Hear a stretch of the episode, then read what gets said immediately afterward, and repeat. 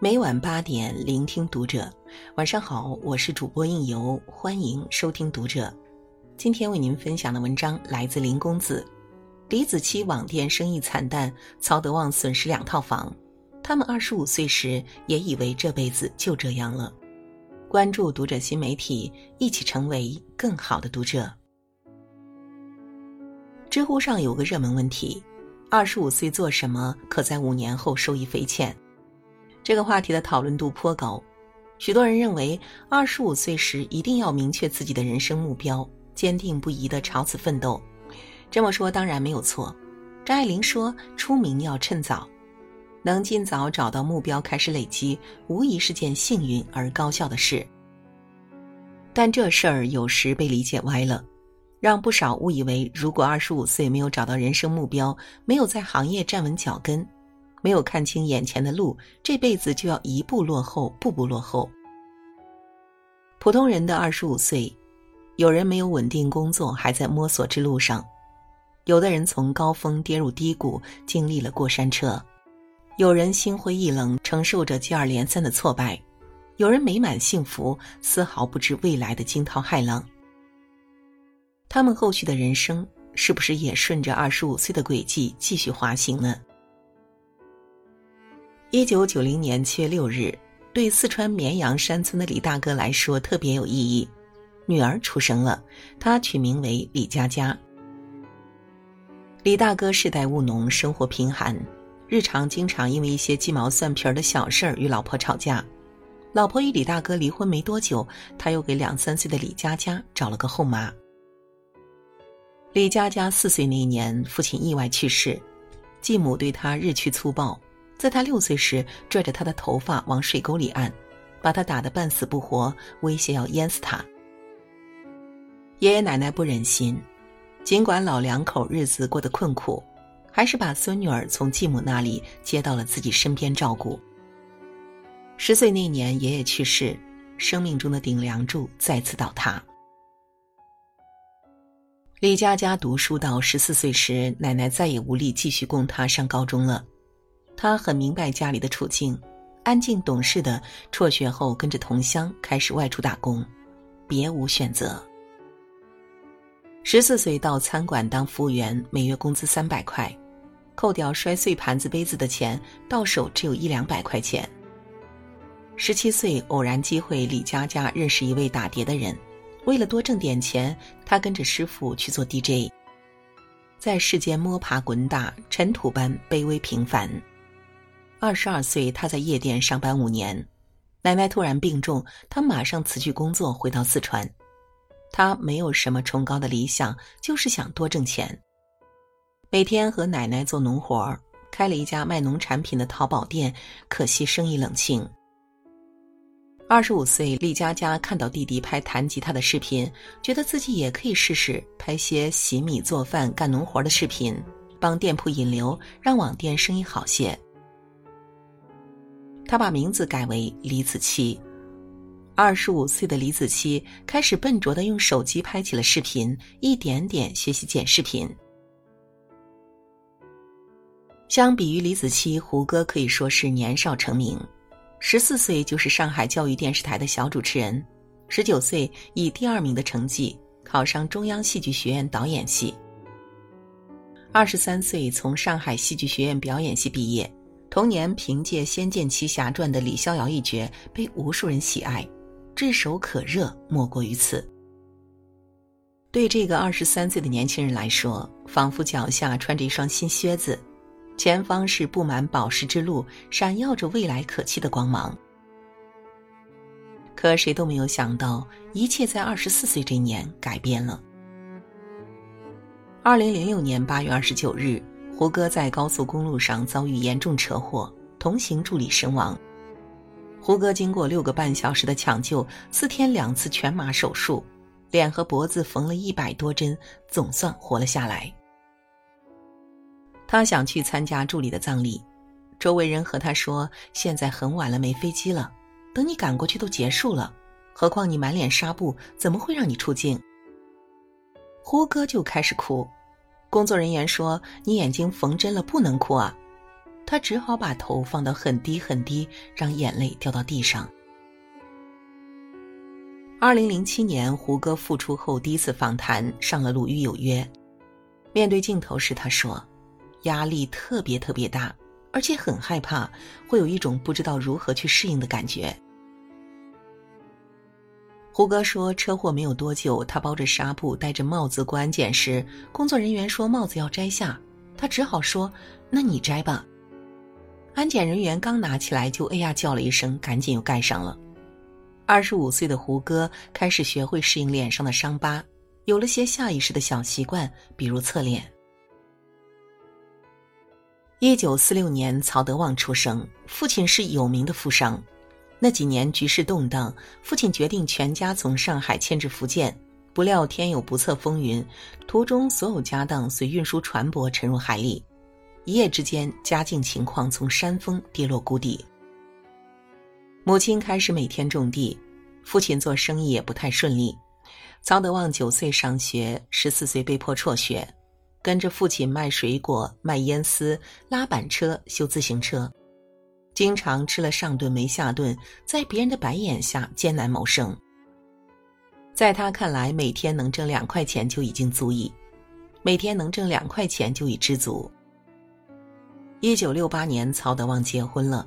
人生第一次穿上鞋，袜子还是哥哥给的。婚后，曹德旺咬牙卖了妻子的嫁妆，又凑了几百块钱种植白木耳。一九七一年，二十五岁的曹德旺进了三千块白木耳，运到江西销售，打算赚些差价。结果才下火车，车站民兵就以投机倒把为名把货扣住了，损失三千块钱，这在当时能够盖两间房了。等曹德旺身心俱疲的回到福建家中，干部们正在等他，说他欠工地十个义务工，要么交三十块钱，要么干活补上义务工。身无分文的曹德旺只能去工地。离开前，他心灰意冷的把老婆送回岳父家，说挣不到钱就不回来了，老婆可以随时改嫁。更糟心的还在后头。曹德旺刚到工地，民工营就发生火灾，他被当作嫌犯之一关了起来。好在很快就洗清嫌疑，但二百多人闹成一团，要赔偿的，要开工没板车的，工地一片混乱。这个诸事不顺的倒霉家伙心想：看来是天要亡我了，那我索性就帮他们度过这个难关吧。他主动提出为大家免费修车，在路边搭了个车棚。实际上他没有修过板车，只是觉得应该和修自行车差不多，在棚子里修了二十八天板车，没离开一步。等营长和教导员盘点救济物资和赔偿款时，发现少了曹德旺。寻找后看到衣衫褴褛的他，心生敬佩。了解完来龙去脉后，教导员不仅把剩余的赔偿款全部给了他，还替他从公社开证明，拿回了三千块的贷款。曹德旺欣喜若狂的还清欠款。二十五岁的曹德旺经历了接二连三的挫败，却开始明白“天无绝人之路”是什么意思。《易经》里说：“天无不悲，无往不复。”用白话解释就是：凡事没有始终平顺而不遇到陡坡的，没有始终向前而不左右摇摆的。董明珠对这句话估计有不同于其他人的深刻感受。从安徽省芜湖干部教育学院统计学专业毕业后，他回到南京，在一家化工研究所做行政管理工作，然后结婚。二十八岁时，随着儿子出世，董明珠成为一个有着体面工作、相夫教子的幸福女人。然而命运没有按套路出牌，几年后丈夫病逝，幸福生活一夜倾覆。那一年儿子两岁，那一年董明珠三十岁。要强的董明珠没有重组家庭，而是独自抚养孩子，并且决定南下打工挣钱。一九九零年，三十六岁的他来到格力公司做销售员，底薪二百块，外加销售提成。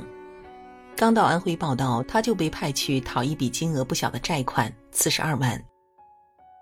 欠债的中年老板对董明珠的到来非常厌恶，一会儿说他不懂行规，商品要卖完再给钱；一会儿说格力的产品卖不动，一会儿又说我还有个会，让他赶紧滚蛋。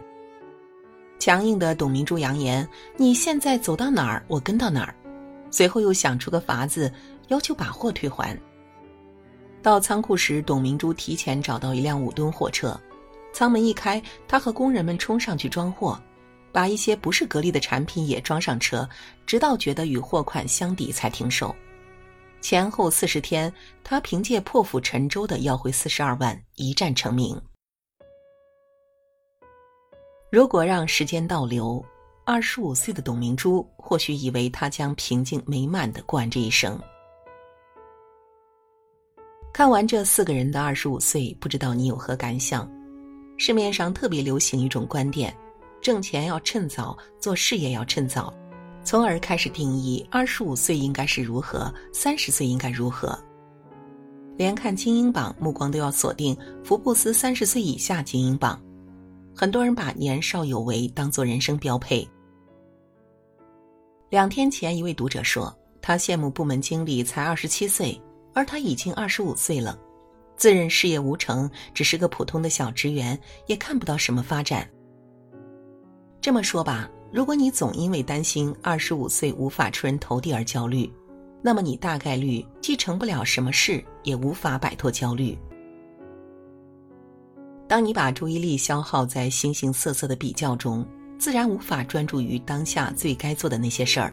更何况百分之九十九点九的成功不可复制。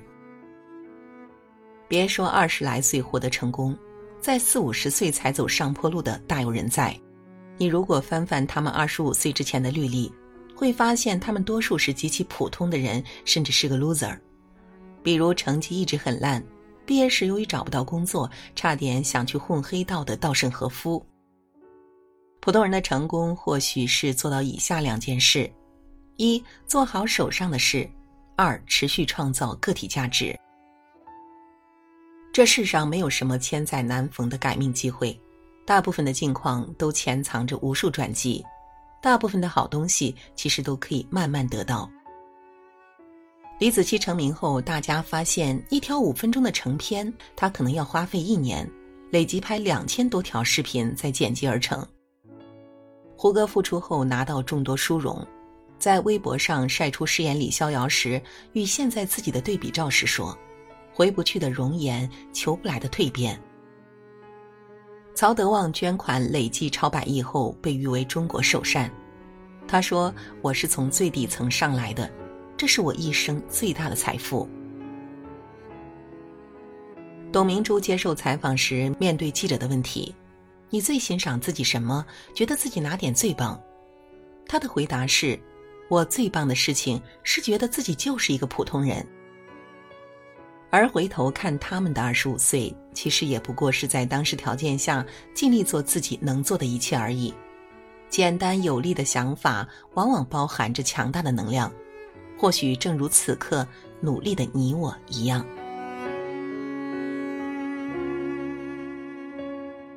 好了，今晚的文章就为您分享到这里，感谢您的守候与聆听。关注读者新媒体，和我们一起成为更好的读者。我是应由，让我们在下个夜晚不听不散喽。